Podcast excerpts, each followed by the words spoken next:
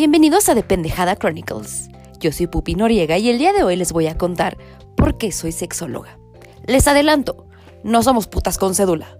Si estudiamos un chingo y cogemos menos de lo que ustedes creen, o al menos yo.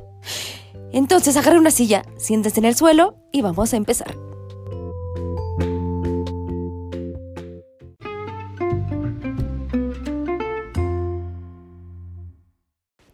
Cariñitos míos, bienvenidos a Dependejada Chronicles. Espero que estén a todo darks, al millón, porque al 100 cualquiera. Honestamente, estoy como... porque empezó octubre, mi mes favorito.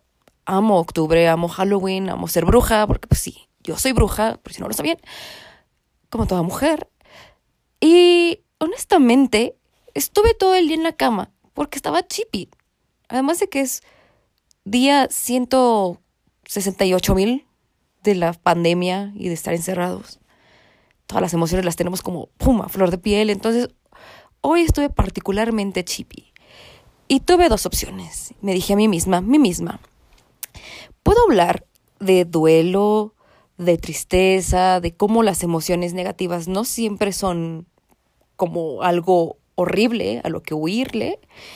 O puedo cambiar mi actitud, sentir mi tristeza todo el día, valer pito, no expresar absolutamente nada, sino ser generosa conmigo, lo que me pedía mi cuerpo, si quería llorar, lloraba. Y después contar las cosas bonitas que sí tengo en estos momentos, porque obviamente también tenía este, este tema de por qué soy sexóloga y qué es una sexóloga, y quería contárselos. Entonces dije, ok, ya estuve chippy y me siento mucho mejor que estar diciéndoles, ay, sí, la vida es increíble, que sí lo es. Y estar ocultando las cosas como una pelota abajo del agua. En cualquier momento te va a explotar. Y si estamos haciendo este espacio de Dependejada Chronicles es para ser auténticos, para decir la verdad, para hablar sin pelos en la lengua de las cosas que suceden. Y la vida es maravillosa, pero no todos los días pueden ser de, estoy en un intercolegial de baile y sonrío y sonrío y sonrío. Y eso no quiere decir que no voltee a ver las cosas increíbles que tengo. ¿Sí? Tengo techo, casa, comida, ropa, familia, amigos, esposo, gatitas, todo. Pero de vez en cuando también me entra como ese sentimiento de verga. Ese, ese, son las 3 de la mañana y estoy buscando mi acta de nacimiento y estoy recordando todos mis horrores pasados. Entonces, hoy fue un día particularmente emotivo, pero también mi misión en este espacio es que ustedes empiecen a expresar sus emociones y hacerlo normal. No tenemos que estar sonriendo después de tragar mierda, estar sonriendo si no queremos. Las emociones negativas de verdad tienen, bueno, negativas, entre comillas, las emociones no tan cookies, como son el miedo, el enojo, la tristeza, el asco, tienen su razón de ser. Quería ser muy honesta con todos ustedes, pero ya después de haberlo sacado y de ser genuina conmigo también, cosa que normalmente no hacía desde hace mucho. O sea, sí era genuina. Y no hace mucho es un año. Entonces, creo que me siento mucho mejor. Es un buen ejercicio. Gracias por inspirarme a hacer esto, mis queridos escuchas. Entonces, ya habiéndolo vivido, honrando mi tristeza, honrando mi chipiles, decidí no volver a entrar a LinkedIn unos días. Porque neta, me siento como drenada de todas las cosas que estoy haciendo. Me siento muy motivada con, con el podcast, con hacerlo de los currículums, con mi trabajo Godín, pero en este momento, no sé, siento que está terminando una etapa. No sé si se sienten así, si, si alguien se identifica o si solo soy yo. Entonces, después de este speech, ahí va la historia graciosa de por qué soy sexóloga. Y se las voy a contar. Una, para que sepan lo que hago, lo que hacen los sexólogos, para que se acerquen a nosotros y a nosotras, porque realmente le chingamos mucho, y para que de verdad agarren un huevo, el otro, sus ovarios, y luchen, luchen, luchen mucho por lo que quieren, porque neta vale la pena y mucho. Entonces, los amo y vamos a empezar. todo comenzó en los años noventas, cuando todas las niñas querían ser la Power Ranger rosa, Kimberly. Yo quería ser la amarilla, yo quería ser Trini, el tigre dientes de sable. Me encantaba de Power Rangers. Y recuerdo que pues soy hija única. Entonces siempre estaba jugando sola. Desde que tengo memoria, mis papás trabajan. Mi papá viajaba mucho.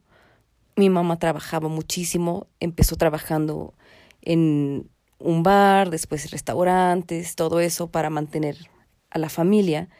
Entonces realmente nunca he tenido como un recuerdo malo de mis papás trabajando para darme lo mejor. Honestamente, sé que...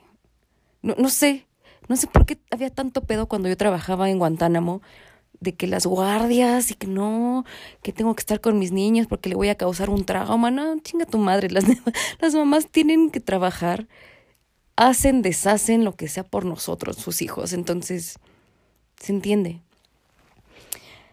Y pues yo siempre me quedaba solita en la casa, honestamente. Mi casa, ya no puedo decir que es su casa porque ya no vivo ahí desde hace mucho tiempo, era como una ciudadcita feudal. Les explico, era un gran terreno en la del valle, a una cuadra de, del CUM. Oh, el CUM, los maristas siempre estuvieron en mi sangre. Y tenía la casa de mi abuela, dos pisos, un patio que dividía nuestros espacios, mi casa, de mi papá, mi mamá y yo. Abajo estaba la casa de mi abuelo, porque como ustedes ya saben, todos los ejemplos de, de relaciones que tengo desde que soy chiquita son como cada quien su espacio, cada quien sus cosas. Yo duermo en mi espacio, no sé, no sé por qué creo que estoy entendiendo muchas cosas. Gracias por escucharme. Ven, por eso me encanta dar terapia, porque escuchando al otro y escuchándome a mí, a mí misma, pues también me curo de ciertas cosas. No es que esté mal. Y dentro de la casa también había una imprenta. A eso se dedicaba mi abuelo. Mi abuelo tenía todas las papelerías de las escuelas maristas y todo eso. Entonces era obvio que iba a estudiar en el Instituto México. y pues honestamente mis papás me dejaban ahí, eran los noventas, o sea, no era como, ay, es que qué le va a pasar al niño, se va a traumar si lo dejas.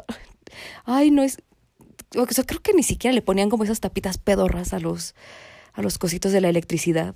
Ya saben, las que, ay, no es que no vaya a meter el tenedor ahí. Pues yo estaba en mi pedo. Honestamente, yo estaba interesada en ver los supersónicos, en ir al kinder, en ser feliz, en aprender a leer, en jugar con mis amiguitas imaginarias, porque incluso tenía a mi rival imaginaria. O sea, imagínense, yo, hacía mis olimpiadas en, en, en los sillones, hacía conciertos, me sentía estrella pop italiana, wow.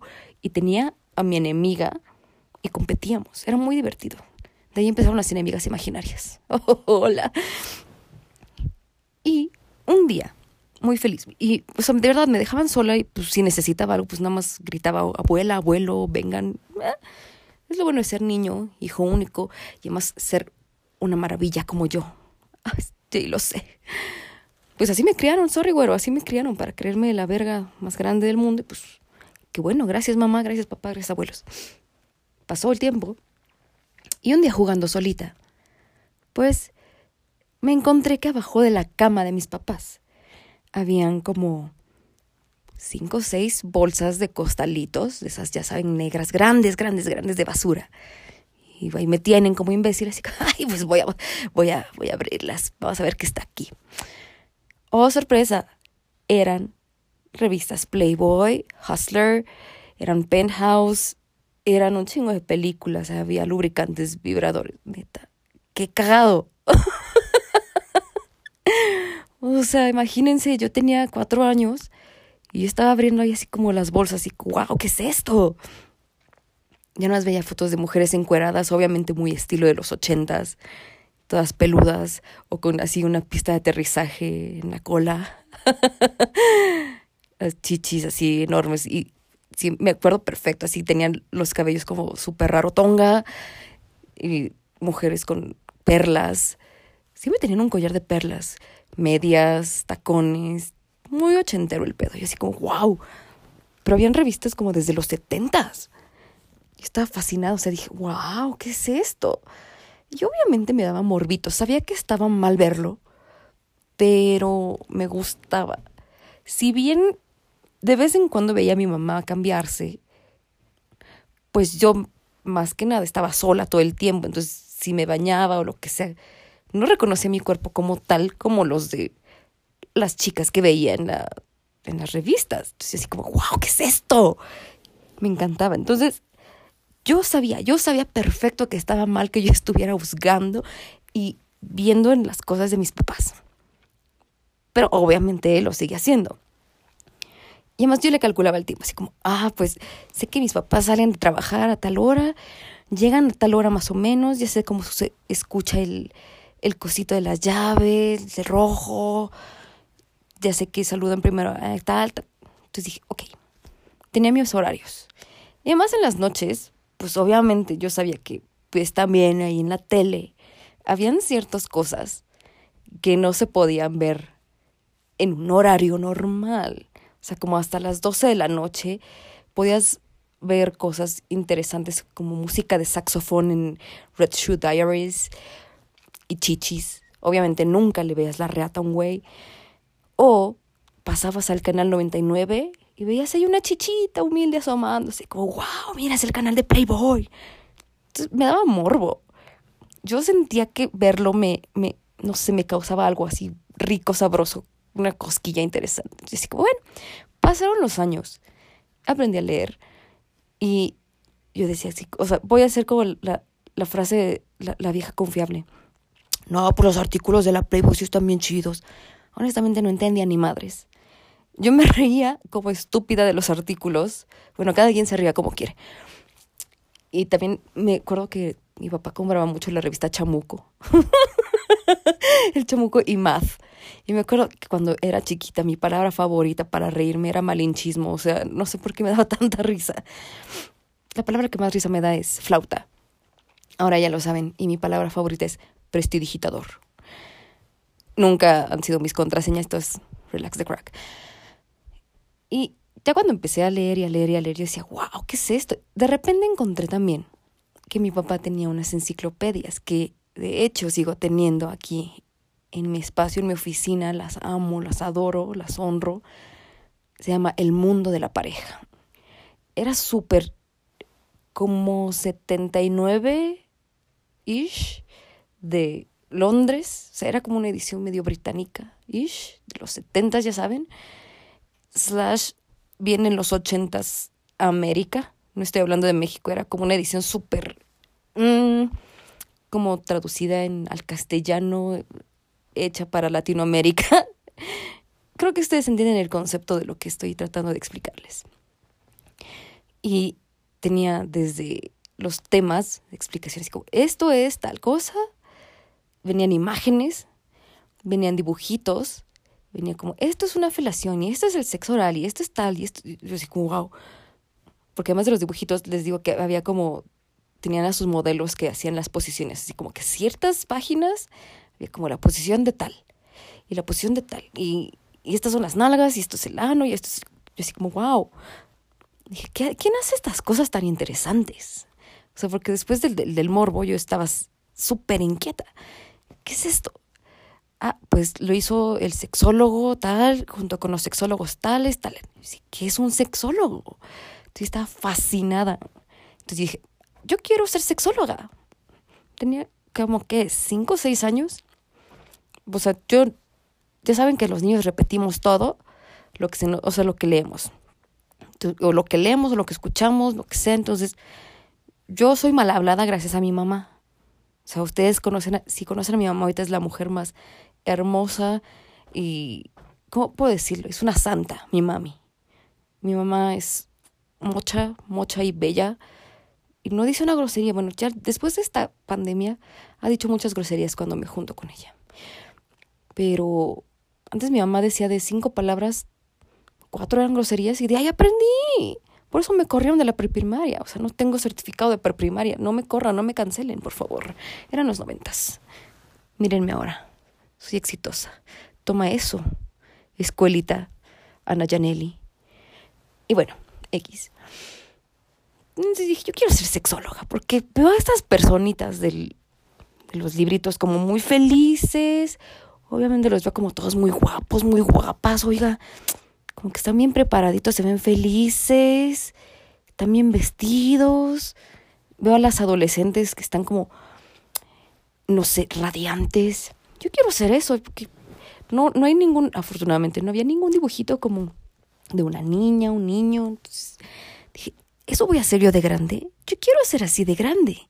Yo quiero ser adulta, quiero ser hermosa, quiero tener las chichis así, quiero hacer esto y quiero ser sexóloga, quiero que la gente esté feliz como la de este libro. Pasó el tiempo, pasó el tiempo, pasó el tiempo. De vez en cuando que, sí repetía lo que leía y mis papás se quedaban como, ¿qué pedo? me acuerdo que cuando tenía unos seis años vi por primera vez Naranja Mecánica, que estaba fascinada, y mis papás así como, ah, bueno, ok. Después de que había terminado, pues si han visto Naranja Mecánica, la última escena, estaban así como, ¿de dónde sacaste la película? Así como, creo que no tenías que verla. Porque pues me dejaban sola, pero así como, sí, sí, sí. Yo ya aprendí, o sea, ya había aprendido como a regresar la casetera, ya saben, VHS, humilde. Yo feliz de ver Naranja Mecánica y decía, wow. O sea, esto es hermoso, pero también, ¿qué pedo? Que la gente es feliz cuando hace esto, esto de estar encuerado, saltando encima de alguien o besuqueándose y estar encuerado. Porque todo el mundo es feliz, pero a la vez lo tratan como un culto, un culto secreto. Es como, veo un chingo de chichis, veo un buen de hombres que están tratando de conquistar a las mujeres y escucho a Stefano, Stefano, Stefano. Pero no me dejan accesar a eso. ¿Qué es? ¿Cómo se hace? ¿Cómo se come? Pero bueno, ya tengo mi enciclopedia, me está enseñando. Me urge experimentarlo. Verga. Pasó el tiempo. Y más o menos como a los ocho, ajá, como a los ocho, nueve, un día me iban a cagar mis papás horrible por algo que hice en la escuela. No me acuerdo qué, honestamente hice tantas pendejadas en la escuela, Chronicles, que pues eh, uno más no tuve un solo reporte, jamás. ¿Eh? ¿Eh? ¿Eh? Eso es lo bueno de tener carita de pendeja. Cuando era niña. Y acusé a mi papá. Esa fue mi única manera de salir adelante. Dije, me van a cagar, me iban a pegar, porque sí me pegaban culero, y miren, no estoy traumada, solo soy exitosa. Y, girl, dije, mamá, mi papá tiene muchas revistas Playboy abajo de la cama y me da miedo verlas. Y mi mamá dice, ¿qué? ¿Qué es eso, Me salvé de la verguiza. Y mi papá bajó todas las revistas como al garage. Dice que las escondió entre periódicos viejos. Pero pues yo seguía viéndolas y decía como, ok. Antes de acusarlo, obviamente yo ya tenía mi, mi pequeño como compendio de cosas que me habían gustado. Yo tenía la enciclopedia que les digo que sigue en mi consultorio, las revistas que más me gustaron. Había un lubricante rojo Viper, algo que se llamaba Viper. Obviamente lo tiré y nunca lo he usado porque pues seguramente era de los noventas, pero era muy raro. Porque tenía mi papá todas esas cosas. Pasó el tiempo y un día encontré un maletín Y mi papá tenía películas, tenía películas en disco y en VHS, las lamedoras, me acuerdo muy bien. Y una que se llamaba Justicia Erótica. Dios mío, papá te amo, eres lo mejor que existe en este mundo. Gracias por llevarme ese camino. Sé que es raro que un niño o una niña tengan acceso, aunque sea accidental, a ello, pero no lo veo como un trauma, no lo veo como abuso, porque ahorita ya todo el mundo se trauma por cualquier cosa, además 2020, todo el mundo es de mazapán. No me expusieron a pornografía, yo me metí a ese pedo, yo estaba de chismosa, no voy a ponerme a discutir si fueron cuidadosos o no, es como cuando ustedes, si alguna vez cachaban a sus papás cogiendo o si no los han cachado ustedes cogiendo, realmente no lo hacían a propósito. Entonces, stop the mumming, si deben empezar a sacar sus trincheritas, sáquense a la verga muy, muy importante es que había un programa de radio que me fascinaba. Se llamaba Voces en la Intimidad y era conducido por la hermosa doctora, sexóloga, reina divina, Anabel Ochoa. La amaba, me encantaba, me fascinaba, ella me crió, en esta parte de la sexología. Yo escuché su programa por años. Me encantaba la radio AM, no sé por qué se me hacía cookie. Me escuchaba también el pinche fonógrafo, me gustaba. Ya pasando a la secundaria, cuando te preguntan así como, oye, más o menos qué quieres estudiar? Y te preguntan así, a ver tú, Luisa, ¿qué quieres estudiar? Y yo decía, yo quiero ser sexóloga. Entonces, así como, ¿qué pedo? ¿Qué es eso, no? O sea, como, no faltaba el morboso, así como, y pues sí, la verdad es que yo siempre hablé con doble sentido, siempre tuve esta boca de carretonera, como les digo, yo siempre fui como más, no sé, tal vez era una manera como de protegerme, porque pues yo no era una niña como todas las hermosas niñas que estaban en mi generación, o sea, que eran Barbies. Yo era totalmente diferente, yo siempre fui como una misfit. Entonces, era mi manera de protegerme. O sea, como, no sé, tratar de ser del pueblo para el pueblo. Algo así. Más me acuerdo que yo iba en transporte escolar y mi camioneta estaba llena de puros niños de sexto de primaria cuando yo iba en primero. Entonces, para defenderme de esos cabrones, pues me volví uno más. Obviamente siempre sabía, o sea, siempre supe que yo era niña, me quería identificar así, así me gusta seguirme identificando, pero pues sabía que tenía que volverme uno más para que no me lastimaran. Porque si los niños son crueles y hay nadie de que, ay, no es que eres niña, si te daban un vergazo, te daban un vergazo. En fin. Entonces, un día mis papás, así como, ay, Luisa, ¿qué quieres estudiar? Entre mis opciones de estudio estaba, quería ser química, porque mi papá es ingeniero químico, quería ser arquitecta, quería ser diseñadora de interiores y quería ser sexóloga. Mi mamá tenía la ilusión de que yo fuera chef y que, creo que quería que fuera escritora, bailarina, no sé. Me metieron a todas esas clases, ya saben, de los noventas de canto, ballet, natación, todo lo que yo quise hacer, me lo dieron. Y entonces cuando les digo, sí, quiero ser sexóloga, primero se, quedaron como, ¿qué? Se quedaron así. Mm, ¿Sexo qué? Sexóloga. Ok. Me dieron como dos meses, tres meses, como para que lo siguiera pensando. ¿Todavía quieres ser sexóloga? Sí, yo quiero ser sexóloga. Y, a ver, ¿por qué quieres ser sexóloga? Y yo así como de, pues es que se me hace algo que nadie estudia, se me hace algo como que... Eh". o sea, como que fue la primera vez que tuve que decirlo en voz alta y me dio pena no tener con qué defenderme. No tener como decirles, no, pues sabes que me dio la curiosidad, quiero, quiero hacer esto por las personas, no, como eso, pues es que quiero que la gente esté feliz. Ok. Cuando vieron que no era como solo un juego para hacerlo sentir como no mal, sino como pues para llevar la contraria del mundo, pues ya sabían más o menos qué tipo de persona era yo. Fue como que de ahí aprendí esa cosa de que tienes que darle una buena dosis de lo que crees que alguien quiere y se lo das en serio. como nada de medias tintas, es como ¿Quieres ser sexóloga, mija? Ok. Bueno, te voy a meter a un curso de verano aquí y vamos a estudiar tal. Y empecé a ir a terapia desde chiquita. Porque fue como, ok, sí está chido que quieras hacer esto, pero ok, vamos a ver si no hay por ahí algo raro. O sea, como que es como, ¿por qué de repente estás tan interesada en el mundo del sexo? No es como que no era antes muy normal al, con la gente de mi generación de los 2000, o sea, yo, yo estaba en, yo entré a primaria en el 97, entonces no era como muy común que una niña estuviera tan metida en ese tipo de temas. Mucha parte como de lo que es el abuso sexual infantil, parte de las respuestas que hay es que se vuelven muy muy sexuales, o sea, se hipersexualizan. Entonces, era como es normal que un chico aprenda de sexualidad con los primos, con los amigos, empiece a tener la curiosidad, pero una niña.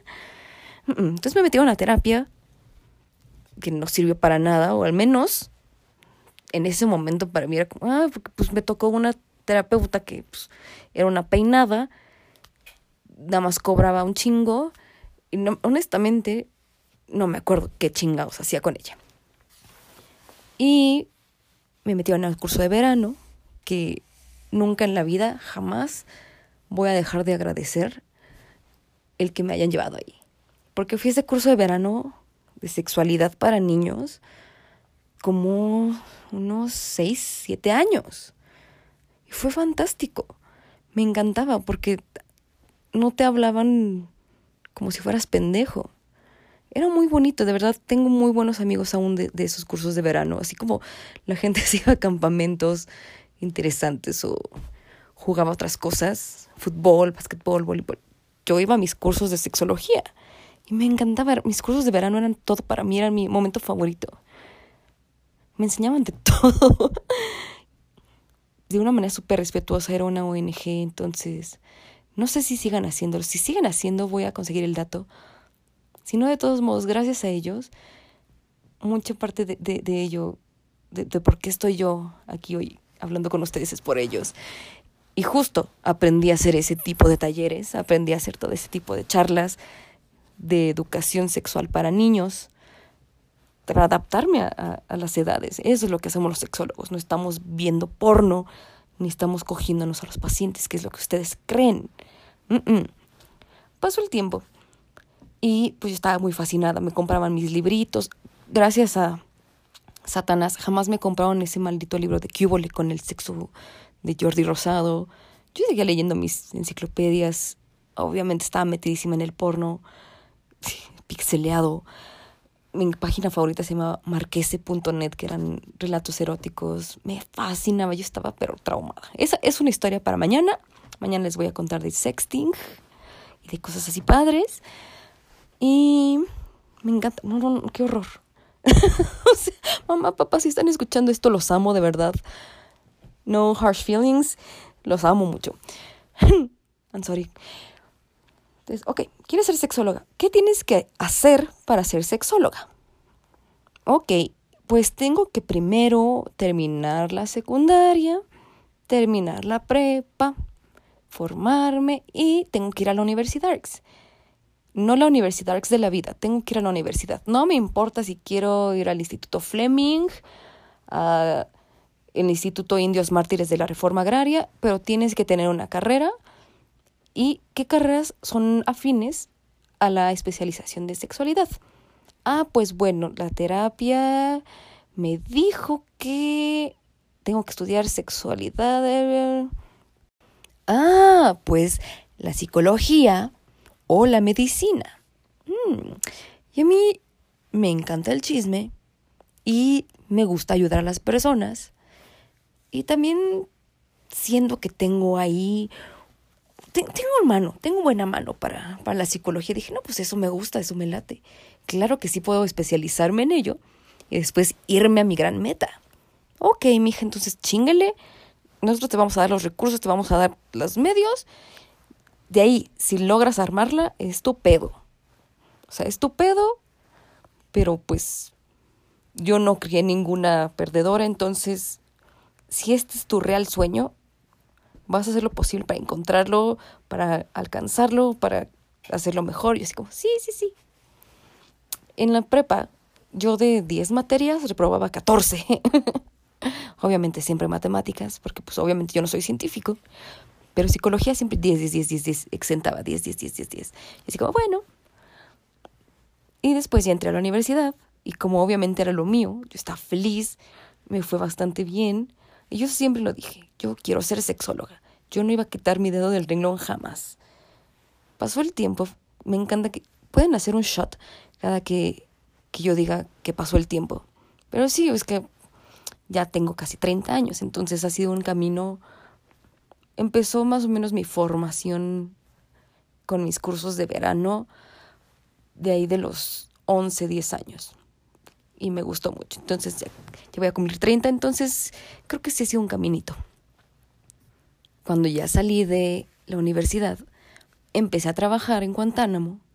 Luego, luego, entonces no me dio tiempo como de luego, luego entrar a mi, a mi especialidad. Dije, ok, vamos a empezar a trabajar. Yo tenía un novio en ese entonces que, que mi vida estaba volcada en él, mi trabajo estaba como muy raro, tenía unos horarios que no me permitían darme el lujo de estudiar tanto tiempo como como lo necesitaba invertir. Entonces, ok, me dediqué a trabajar. Dije, ok, ese sueño ahí está. Entonces, seguí trabajando, seguí siendo feliz, viví.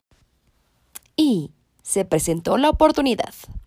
Salió la convocatoria del Instituto Mexicano de Sexología, que yo ya tenía visto que tenía que pasar por ese instituto. O sea, mi hermosa terapeuta, que ya van a conocer el lunes, voy a grabar con ella.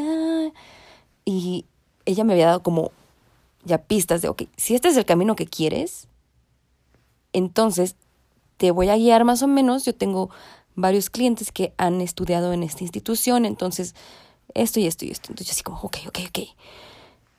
Una cosa es tener el plan y otra cosa muy diferente es de verdad empezarlo.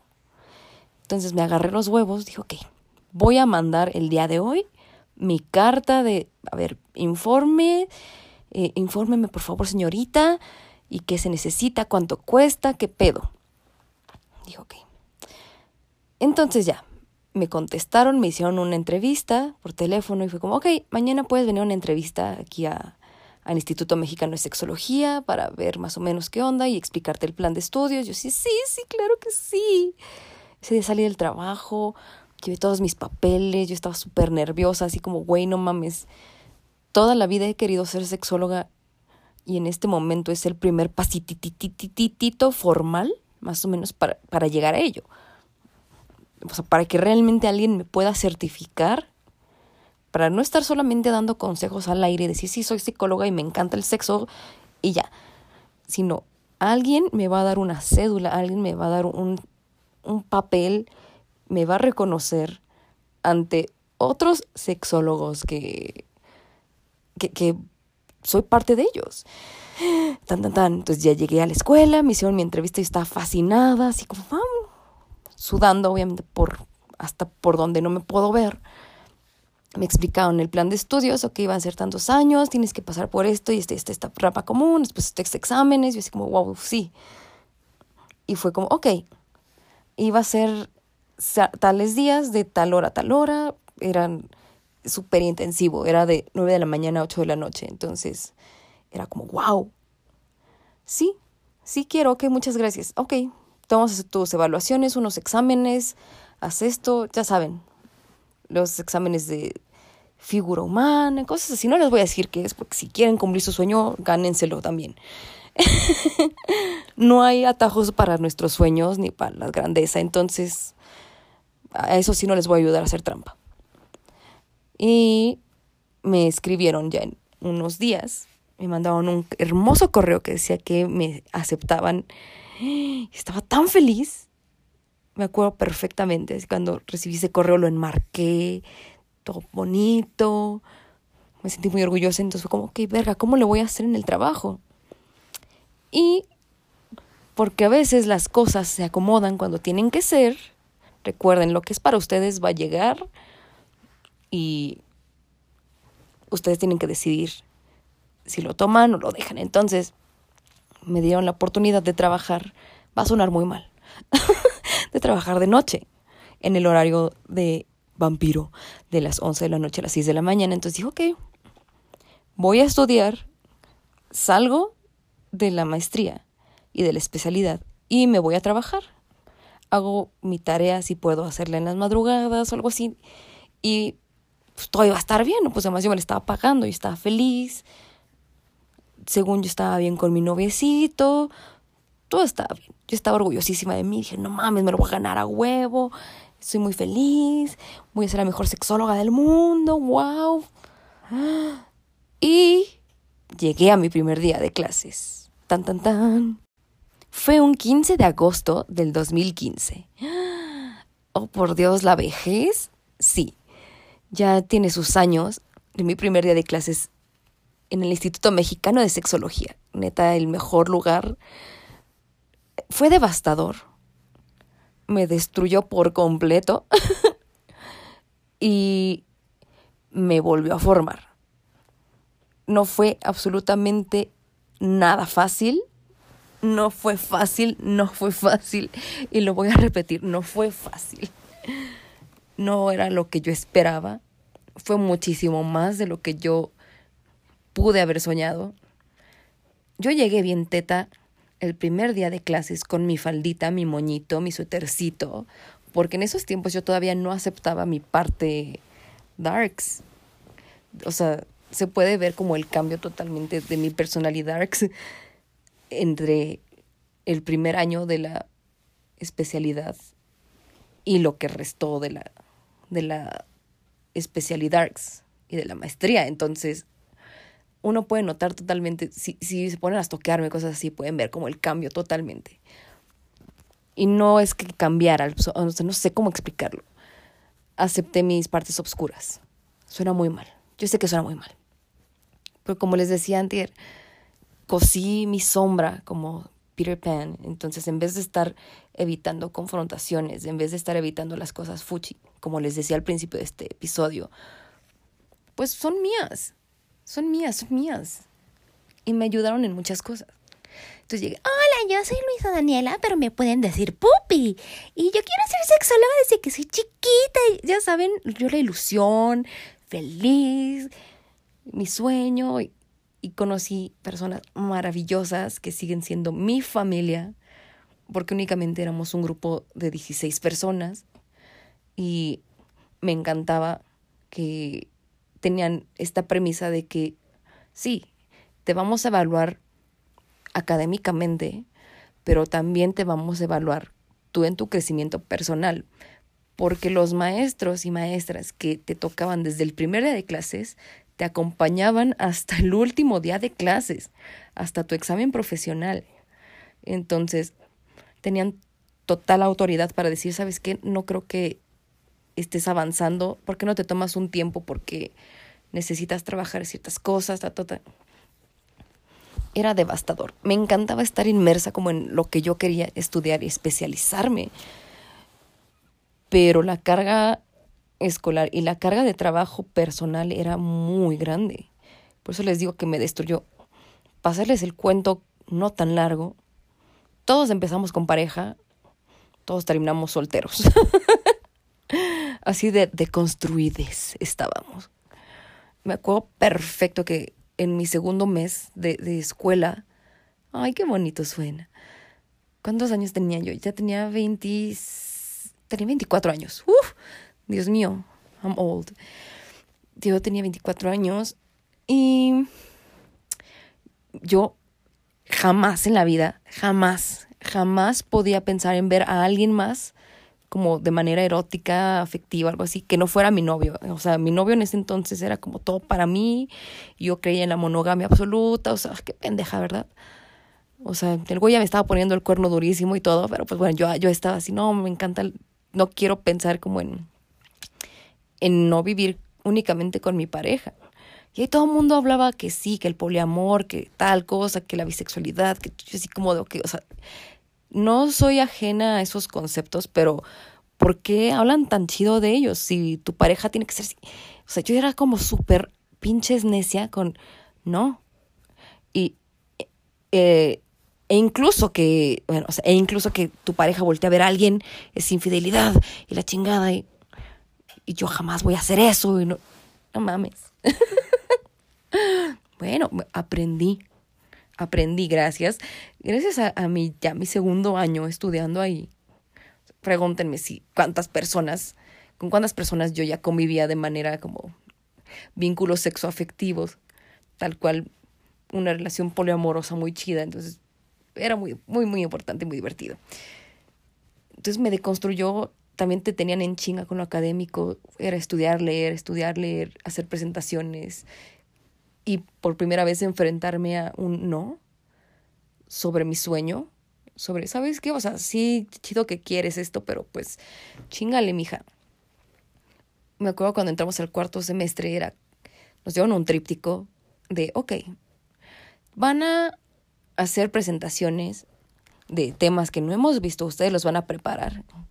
Y quien no, que no tenga una buena calificación en esto va a valer verga, casi casi de tiene que repetir, se tiene que dar de baja tanto tiempo, porque si no, o sea, ya estamos muy lejos para, ya están grandecitos como para andar teniendo este, este, tipo de errores, y ustedes van a ser sexólogos educativos, van a tener que saber cómo dirigirse a grupos, ta, ta, ta, porque te enseñaban de todo.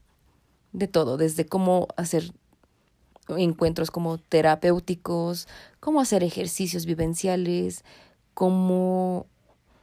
Mm, no quiero dar muy, mucho spoiler, porque honestamente, si quieren estudiar ahí, no, no les quiero arruinar para nada, sobre todo porque cada cierto tiempo hay un, hay un retiro espiritual que no es orgía, aclaro, no es un retiro espiritual, no es algo cósmico, sino te aíslan para hacer exámenes, para hacer como su cierre de semestre y tienes que demostrar con todo. Es como un Big Brother slash Survivor, supervivencia al desnudo slash um, Fear Factor académico. Entonces estás al borde de todos tus sentidos, tus límites emocionales y académicos para demostrar que estás hecha para cualquier tipo de crisis, para cualquier tipo de situación. Es como muy hermoso, me encanta. Estoy muy feliz.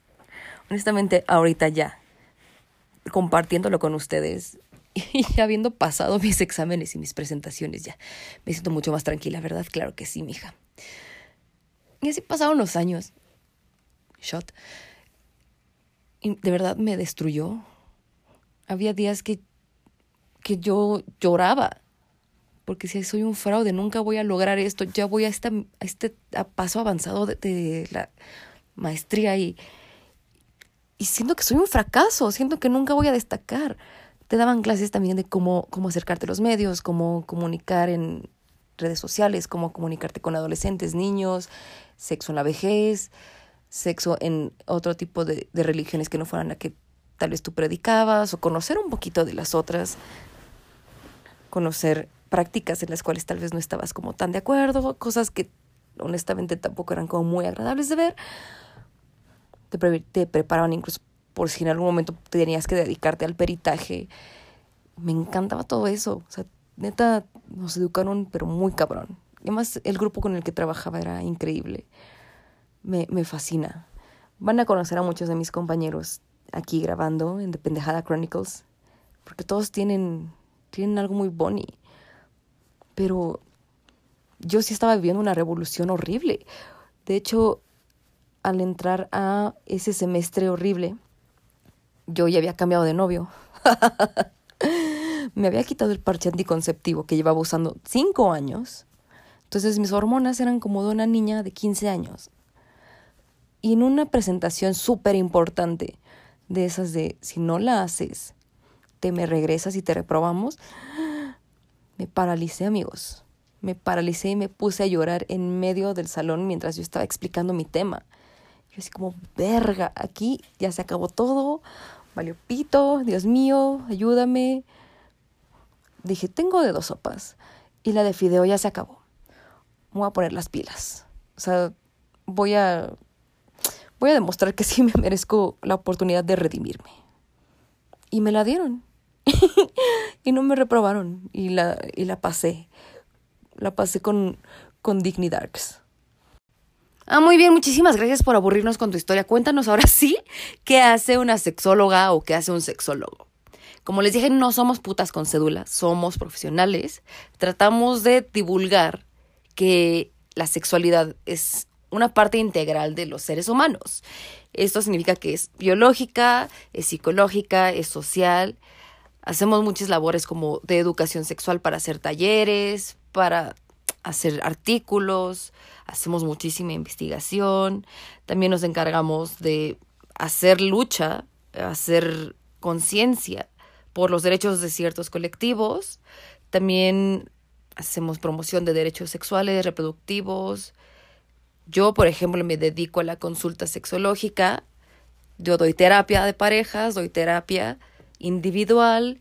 Me gusta tratar muchísimo con niños y niñas para que, de verdad, entre más chiquitos empiecen a reconocer su sexualidad como una parte de ellos y empiecen a, sobre todo, promoción para prevenir el abuso e, esa es mi misión en la vida. Honestamente, esa era mi misión en la vida. No solamente es la parte de, sí, que todo el mundo coja y que se sienta rico y estén felices y que deje de ser un tabú o que deje de ser una moneda de cambio, sino algo que te hace sentir pleno.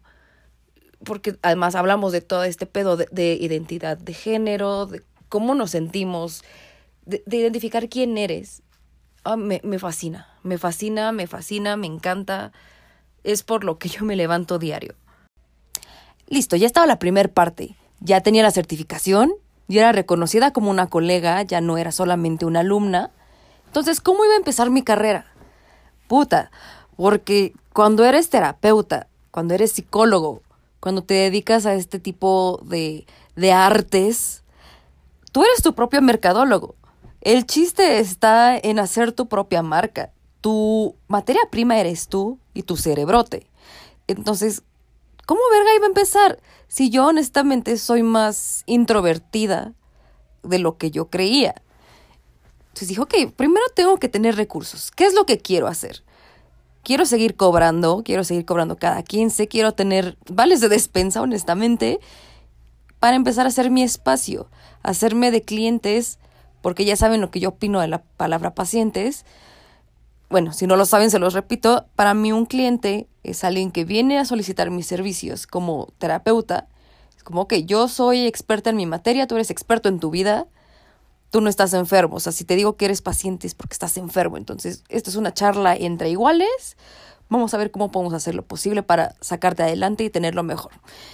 Entonces, ok, ¿qué puedo empezar a hacer? Porque, oh, otra de las cosas que me choca de lo que asumen de nosotros los sexólogos es como, oh, pues te voy a mandar a, unas personitas porque pues es que si te falta mucho, ah, a mi esposa, a mi vieja porque ya no quiere chuchu ay, no, pues a ver cuándo me das terapia. Es que, ah". O sea, sí, si me vas a pagar, no si lo vas a tomar a broma o si piensas que tengo que, no sé, que, que doy consejos únicamente para que te complazcan a ti. ¿Me explico? Ah, es un trabajo muy rudo, de verdad. Si creen que la terapia es como, ay, sí te doy consejos bonitos, para que nomás estés cookie en la superficie, uh, uh, no, la terapia, si algo me gusta pensar, es como, primero tienes que de verdad estar muy mal. No hablo de, de un, del estado en el que llegas a la terapia, sino las cosas primero se van a poner de la verga antes de que empiece a relucir tu gran trabajo personal. Entonces, es lo mismo con la sexología.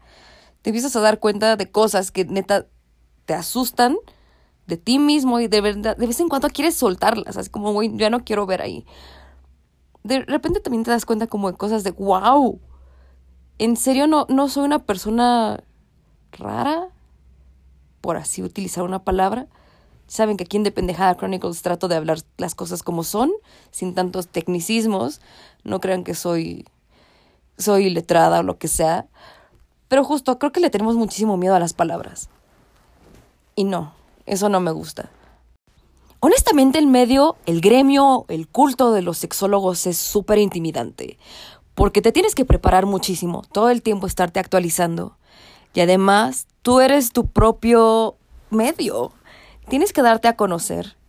Tienes que demostrar que eres un profesional y que no solamente eres una persona que estudió una carrera loca o locochona. Entonces dije, ¿cómo voy a empezar si yo soy un bebé? Yo me dedico a ser godín, yo me dedico a dar terapias de otro estilo, ¿cómo me voy a yo especializar o a dar a conocer? Porque hay mucha gente que ya está posicionada y me siento aterrada. Me siento aterrada de no tener incluso esa chispa, o sea, de, de tener ese medio, ese espacio.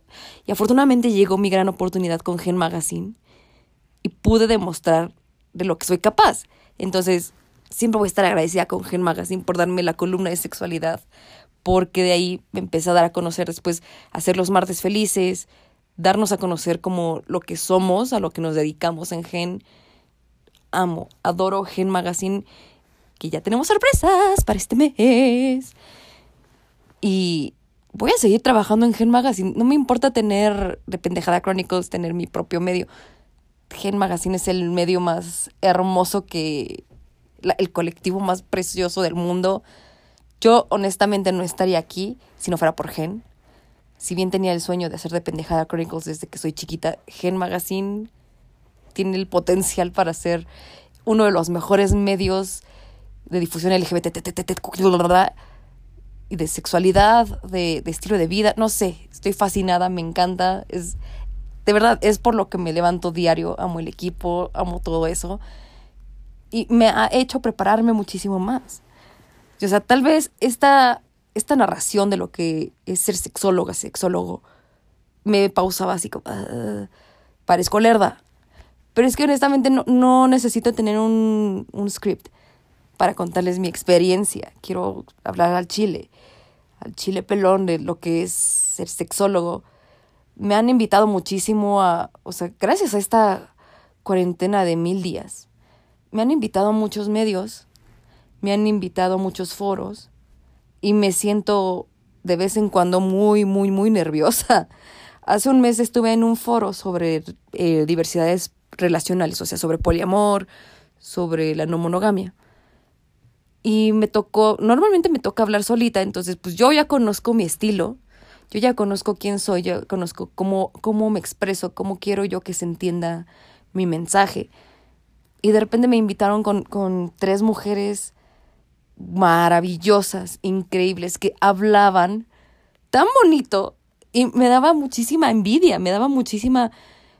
No, no, más bien no era envidia, era miedo. Porque cuando abrieron la boca y empezaron a hablar, me quedé como, chale, ¿qué, ¿qué, estoy haciendo yo por la sexualidad? ¿Qué estoy haciendo yo con mis conocimientos? ¿Qué estoy haciendo yo con mi preparación? ¿Por qué hablaban tan bonito? Tienen términos tan, tan raros que yo, yo estaba notando ahí así todo, pero yo estaba fascinada. Si ven esa grabación, está en mi Facebook, yo estaba sonriendo de, de felicidad porque una estaba aterrada, entonces tenía que sonreír. y otra, después cuando ellas me, me dieron esa validación de lo que tú estás diciendo también está bien y enriquecer nuestro, nuestro círculo, nuestro no sé qué. ¡ah! Porque de verdad da mucho miedo. O sea, ustedes me ven aquí muy, muy cookie todo, pero da mucho miedo no dar el, el ancho. Da muchísimo miedo no expresar cookie. Da mucho miedo mal informar a, a las personas. Aburrirlos y todo porque realmente es información que todos y todas deberíamos de tener a la mano, como así, ah, me cepillo los dientes, así, ah, me ato los zapatos, así, ah, protejo mi sexualidad. Entonces, el estar ya presente en un espacio, el estar ya saliendo de, de una preparación académica, te hace sentir responsable muchísimo, muchísimo de hacer un cambio que era para lo que de verdad yo nací. Y enos aquí en The Pendejada Chronicles. Si llegaron hasta acá, muchísimas gracias a todos y todas. Realmente les ofrezco una disculpa si hablé como lerda, si estaba como con la muletilla. Pero es que es mi historia y quería contárselas lo más honesto que podía. Algo que me quedó muy claro es que cuando tienes tus sueños en la mano, tú tienes la decisión de decir, güey, si esto es como una papa caliente, no sé si voy a tener éxito, no sé si la estoy armando, no sé si voy a fracasar. Aférrense a sus sueños, de verdad, agárrense con uñas y dientes. Vale totalmente la pena. Como les dije, no hay ningún atajo para el éxito si es que lo quieren armar en grande. Todos, todos y todas tenemos dudas. De verdad, yo creo que hasta la persona más preparada hay días en los que dice, mí mismo, ¿qué chingo estoy haciendo? Al final del día todos somos seres humanos bueno, creo, no sé. Realmente tengo mis dudas. No sé si hay muchos reptilianos o hay aliens. Pero bueno, el punto es que todos somos falibles. Todos tenemos nuestros días de intercolegial de baile, todos tenemos nuestros días de funeral perpetuo. Hay días en los que únicamente respiramos. Y eso está bien.